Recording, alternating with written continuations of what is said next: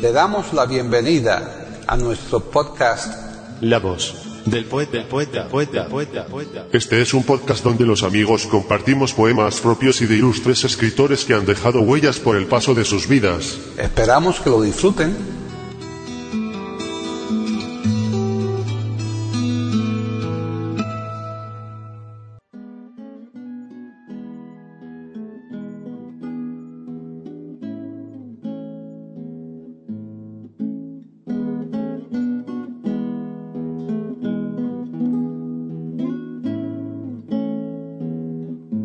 Hoy presentamos al indio Rómulo declamando un poema de Julio Rangel y otros de su autoría.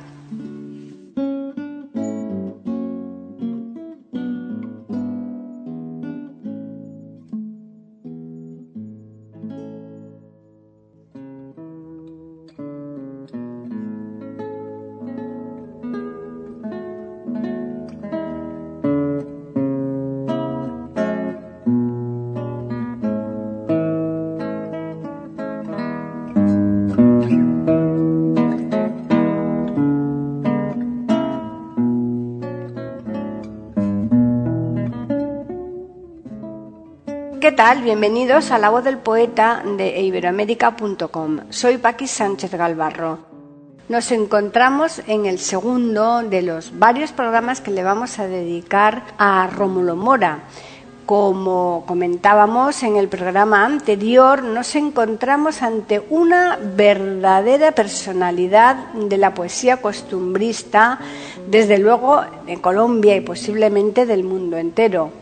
Como también decíamos, el indio Rómulo es compositor casi al 100% de los poemas que recita, por lo que nos limitaremos a hablar de él en el apartado correspondiente a las biografías sin perjuicio de que hagamos referencia al autor que corresponda en los casos en que así proceda. Casualmente, Hoy nos encontramos con uno de esos casos. Otra cosa que queríamos destacar es la excelencia de la declamación del indio Rómulo, que si bien se aparta de la declamación convencional, es tan apasionada y tan ajustada a lo que describe que tiene un mérito difícilmente superable. Y yendo ya al contenido del programa de hoy, estos son los cuatro poemas que les vamos a ofrecer. Uno, ¿Por qué no tomo más? de Julio Rangel. Dos, Los extranjerismos. Tres, La carta. Cuatro, La que se case con yo. Finalmente queríamos comentarles que pasa mucho con el indio Rómulo, que sus poemas se señalan con distintos nombres. Siempre que lo advirtamos, lo indicaremos. Es el caso mm, del poema Los extranjerismos, que se le conoce con el título Los barbarismos o simplemente barbarismos.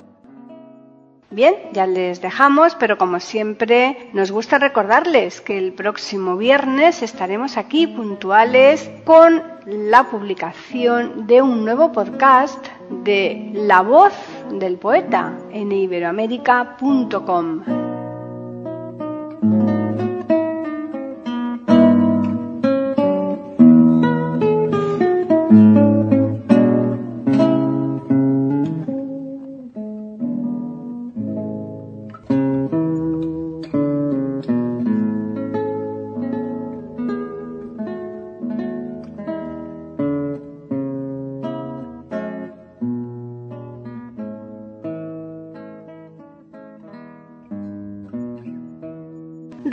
Augusto Mora Sáenz nace el 23 de abril de 1931 en Monguí, Colombia, nacionalidad colombiana, ocupación poeta. Es uno de los máximos exponentes de la poesía costumbrista colombiana. Desde pequeño se destacó por sus dotes de escritor y declamador de poesía rústica campesina Inició formalmente su carrera artística con el nombre de campesino boyacense. En 1913 recibió el premio Vida de Palabras En cuanto a su obra poética, tiene Mamita, El yerbetero, La que se case con yo, Los políticos, Quereme chinita y Extranjerismos, entre otros.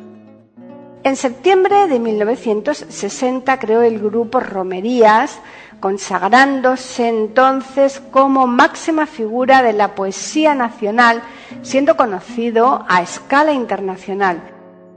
En una actuación a la que asistió el presidente Guillermo León Valencia, le sugirió que utilizara su propio nombre en lugar del del campesino boyacense. Y es a partir de entonces cuando, desde 1962, utilizó el seudónimo del indio Rómulo. Fue ampliamente galardonado a lo largo de su vida, entre otros, con 20 medallas de oro en eventos nacionales e internacionales como recompensa a su ardua labor en la divulgación de la cultura a través de sus poesías intachables. Con el yerbetero solía comenzar siempre sus actuaciones.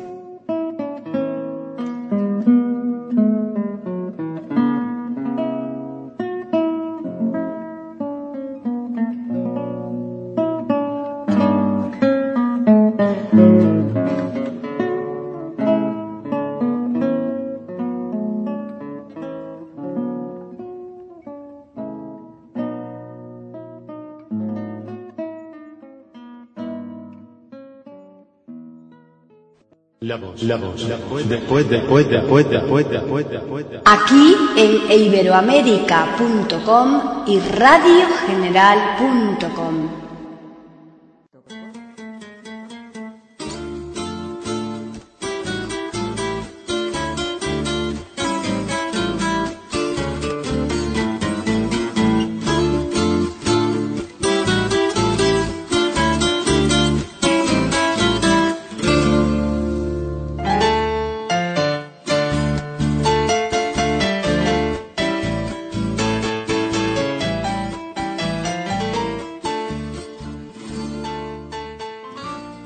¿Por qué no tomo más? Está por empezar la siembra en el horcón. Hacienda que en la ocasión necesitaba peones. Los muchachos sus reuniones hacían en la tienda de la esquina. Se tomaba, se bebía, se tomaba mucho quizá en demasía. En estas entró Julián, mozo apreciado de todos. Sírvase algo, parcero. Gracias, amigo, no tomo. ¿Cómo dice? ¿Que no toma? ¿Y dónde han visto un mozo de su talla que por lo menos no se tome una botella de aguardiente en un día como este? ¡Ey, cantinero! Tráigase una botella que el mozo va a tomar conmigo. Ya le he dicho que no tomo. No voy a tomar. No quiero tomar. Y si quieren saber por qué, escuchen. Yo he tomado quizá como el primero. Toitos ustedes conocieron aquella que fue mi mujer, mi Juana. Alma grande, alma noble, alma grande que quizá yo mismo no mereciera y que muchos de ustedes me envidiaran. Por ella, sí. Únicamente por ella. Por no verla sufrir ni lloriquear contuve muchas veces mis ganas de tomar. Pero un día, cuando Dios se la llevó pa' ese pago donde no se vuelve, cuando me vi de completamente solo, con el hijo de su amor que se formara al juntarse con el mío, como una flor o una fruta, entonces sí, entonces sí volví con ansia la bebida y encerrado en mi cuarto con una botella de aguardiente tomaba y tomaba hasta perder la cabeza. Y cuando ya estaba bien tomado, en la pared del gerente se aparecía ella y me hablaba me hablaba con una voz más dulce que el canto de una mirla. Se me hacía tan real y tan cierto aquello que una tarde, entrando mi hijo al rancho, me dijo, pero ¿cómo, papito? ¿Todavía está tomando?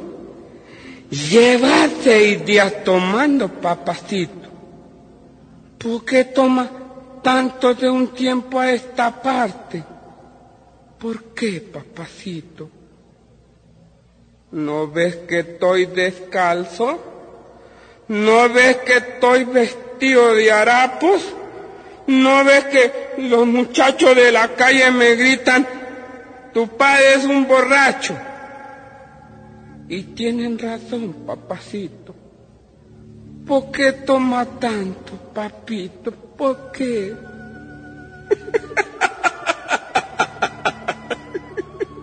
¿Que ¿Por qué tomo? ¿No es que tomando le estoy viendo? ¿A quién estás viendo, papito? Si dentro del rancho no hay nadie más que su merced y que yo. ¿A quién estás viendo, papito? estás viendo, ocaso? A tu madre. ¿A mi madre? Pero ¿cómo, papito? ¿Acaso su merced no me ha dicho que ella muriera cuando yo nací? ¿Dónde está mi madre, papito? Quiero verla, quiero conocerla, quiero verla como a tu merced la ve, papacito.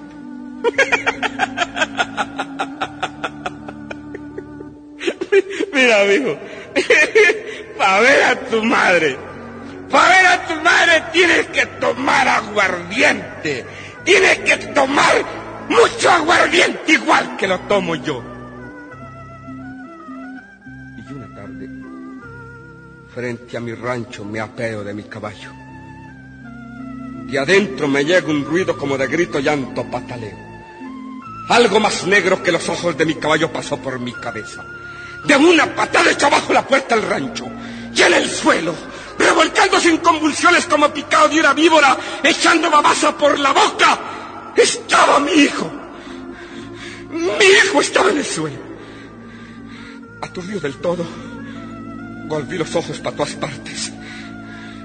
Y sobre la mesa estaba la botella de aguardiente completamente vacía. Lo levanto para castigarlo y le dije, ¿por qué has tomado? ¿Por qué has tomado? ¿Por qué has tomado? Hijo de una gran, ¿por qué has tomado? Y mi hijo, dándole vuelta a sus ojitos, me dijo, no me pegue, papito, no me pegue, yo, yo he tomado. Y yo voy a seguir tomando porque yo quiero ver a mi mamita. Mamacita, ¿dónde estás? Quiero verte, quiero conocerte. Quiero verte como te ve mi papito.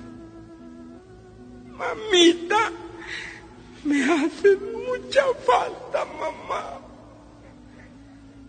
compréndanme, ¿por qué no tomo más?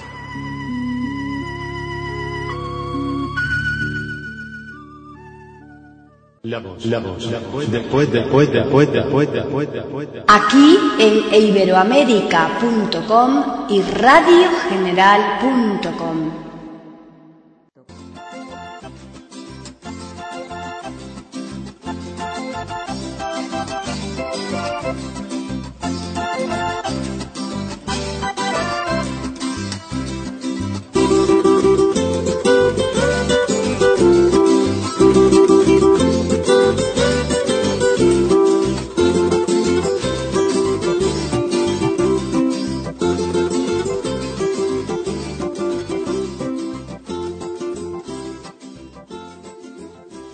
Los extranjerismos.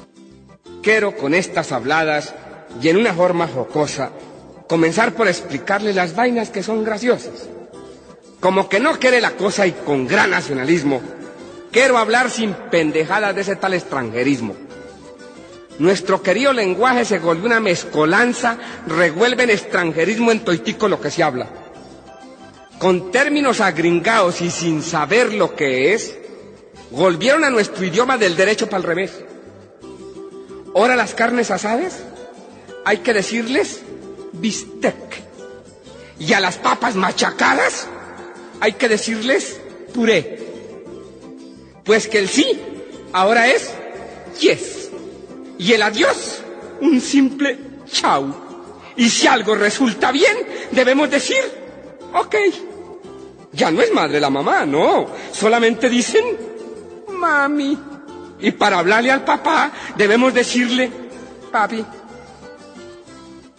Hoy el armario es un closet, la lámpara es un quinqué, el corredor es un hall, la despensa es un buffet, y un saco corto, chaqué. La alacena es el ceibó, que a pasear es la tournée, que la cama es un somier, que la comida es el menú, un guardarropa vestier, un recuerdo es souvenir, la lotería es un bingo, el domingo es un weekend. Y así con acento gringo y uno que otro barbarismo, volvimos mierda a Cervantes con el tal extranjerismo.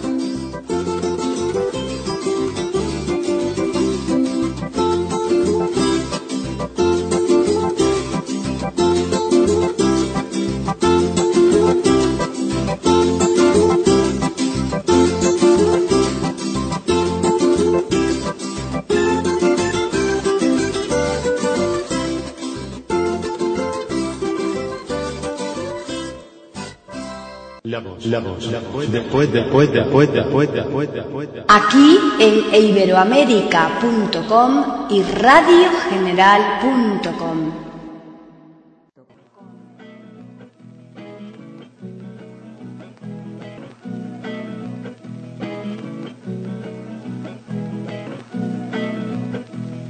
La carta. Una sola puerta da paso al olvido y a la remembranza. Puerta de oficina, que el teclear monótono sobre el cauce seco de la calle vacía. Un roído estante con sabor a escuela, el abecedario los destinos marca. Y es para el que pasa de ilusión promesa, porque cada sobre guarda una esperanza. Un viejo en la puerta temeroso aguarda a que se apacigue y no salte en el pecho eso que ignoramos, si es músculo o alma. Es un campesino de los nuestros, de esos cíclopes de grava, titanes de un siglo de dioses caídos, atlas que sostienen en hombros la patria. Tímido, sí. Tímido y valiente como son los hombres de pica y asada, por quienes el bosque florece laureles y la tierra misma se plasma en medalla. Señorita, roto su dique de angustia, la pregunta ansiosa de su boca escapa como torbellino. Paulegario Montes, haberá una carta. Revuelan pichones sin plumes las manos, que el temblor acusan de loca confianza, y ya la baranda conoce la fuerza con que estas dos manos estrujando hablan. Hace mucho tiempo que viene el correo, con la misma pena pintada en la cara. Maduró de uvas un cerco en sus ojos, le tiñó en el pelo la ilusión su llama, y al ver que pregunta sabiendo lo inútil, y al ver esa muesca que crispa su cara, y al saber que por hombre no llora, a la señorita se le parte el alma. Ya sabe su historia. La ha contado a trozos semana a semana. Cada vez que él viene, va dejando un poco de su propia vida vacía y amarga. Conoce el secreto de su hogar deshecho. Cuatro hijos que fueron dejando la casa, la parcela alegre que les dio sus pechos de nodriza negra, cariñosa y mansa. El mismo camino los llevó a los cuatro. La parvada alegre desplegó sus alas, mas fueron ingratos. Y ninguno quiso volver a la casa, mandar un mensaje a los viejos para que supieran de su estrella clara.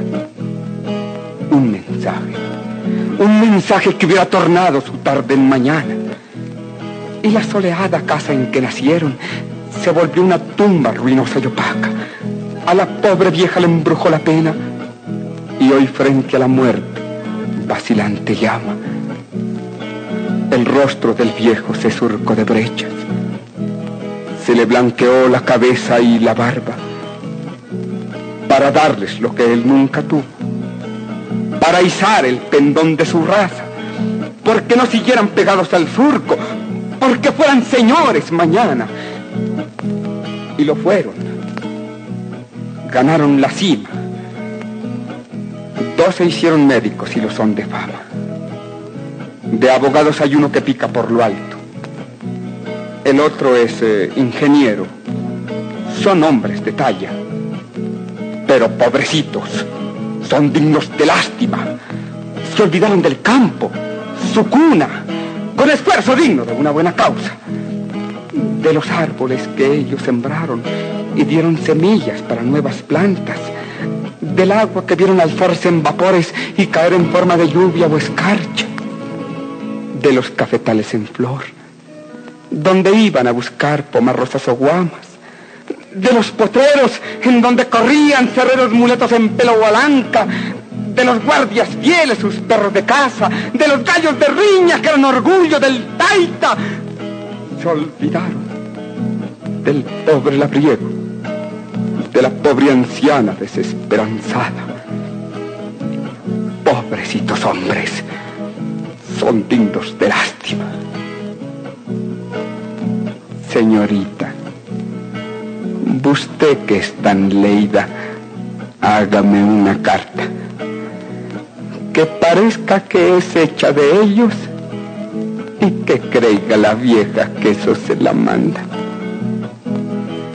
Yo solo me aguanto, pero es que la prove ya de esta no pasa. Y yo quiero llevarle consuelo más que sea engañándola.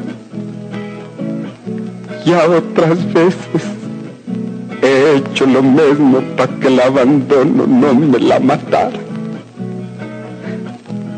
Pero ahora se muere y esta ya es la última. Que le diga que... Que le diga que ellos están muy ocupados y que los perdone por tanta tardanza que ya pronto viene, que se ponga buena para ellos llevarla. Y después, el océano de llanto los ojos naufragan y es estrecha la cárcel del pecho para esto que salta, que se anuda el cuello y que nadie sabe si es busco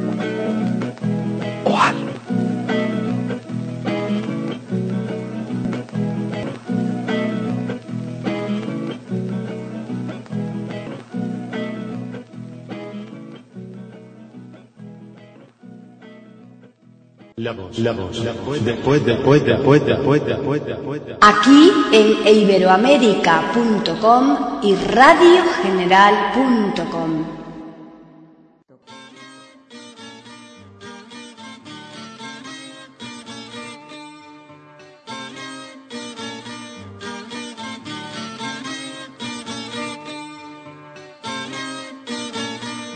La que se case con yo. ¿Qué tal, doña Tomasita? ¿En qué está pensando? ¿En qué? Ay, diga la verdad. ¿Qué está pensando en yo? Porque yo también en su merced. Yo no soy irrespetuoso con su merced, lo más lindo, perfecto y lindo y querido que Dios hizo en este mundo. Yo ya estoy perdiendo el juicio por esa jetica roja y ese cuerpo tan esquivo. Ay, ay, ay, mamá Tomasa, cuánto no le diera yo porque me diera un piquito. Ay, qué pecado va a ser eso. Pecado es no darte un beso en esa jeta tan dulce, dulce que ni que la piña. Mira, jetica divina, la que se case con yo será reina en mi ranchito. Tendrá un patio con flores, una huerta y un plantío y las estrellas azules alumbrarán el camino y cuando en mi pecho duerma oirá mi corazoncito. La que se case con yo ha de tener muchos hijos, morenos como la tierra, pero sanos y rollizos. Y el bosque que cuida el rancho será su mejor amigo, y los espejos del agua copiarán su rostro lindo. La que se case con yo vivirá de mi cariño, arrullada por los vientos y la música del río, y los árboles generosos madurarán sus racimos solo para que tú los muerdas con tus blancos dientecitos. La que se case con yo ha de tener un bohío donde canten las alondras, los turpiales y los mirlos, y las flores campesinas cuajaditas de rocío perfumarán hasta el aire que respiramos junticos.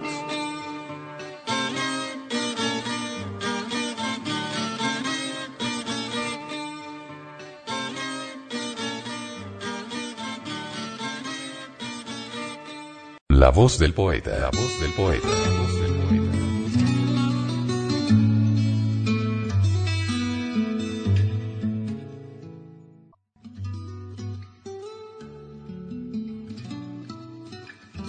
Grabación, edición y musicalización. A cargo de Antonio Verán Elvira. Le damos las gracias por haber aceptado la invitación para escucharnos. Te invitamos a participar con algún poema de tu inspiración O si tienes alguna sugerencia, Escríbenos al correo. Pueden escuchar otros de nuestros podcasts en eiberoamerica.com. Ahora apaguemos la luz y dejemos descansar. La voz del poeta. Mientras exista en el mundo una mujer hermosa, habrá poesía.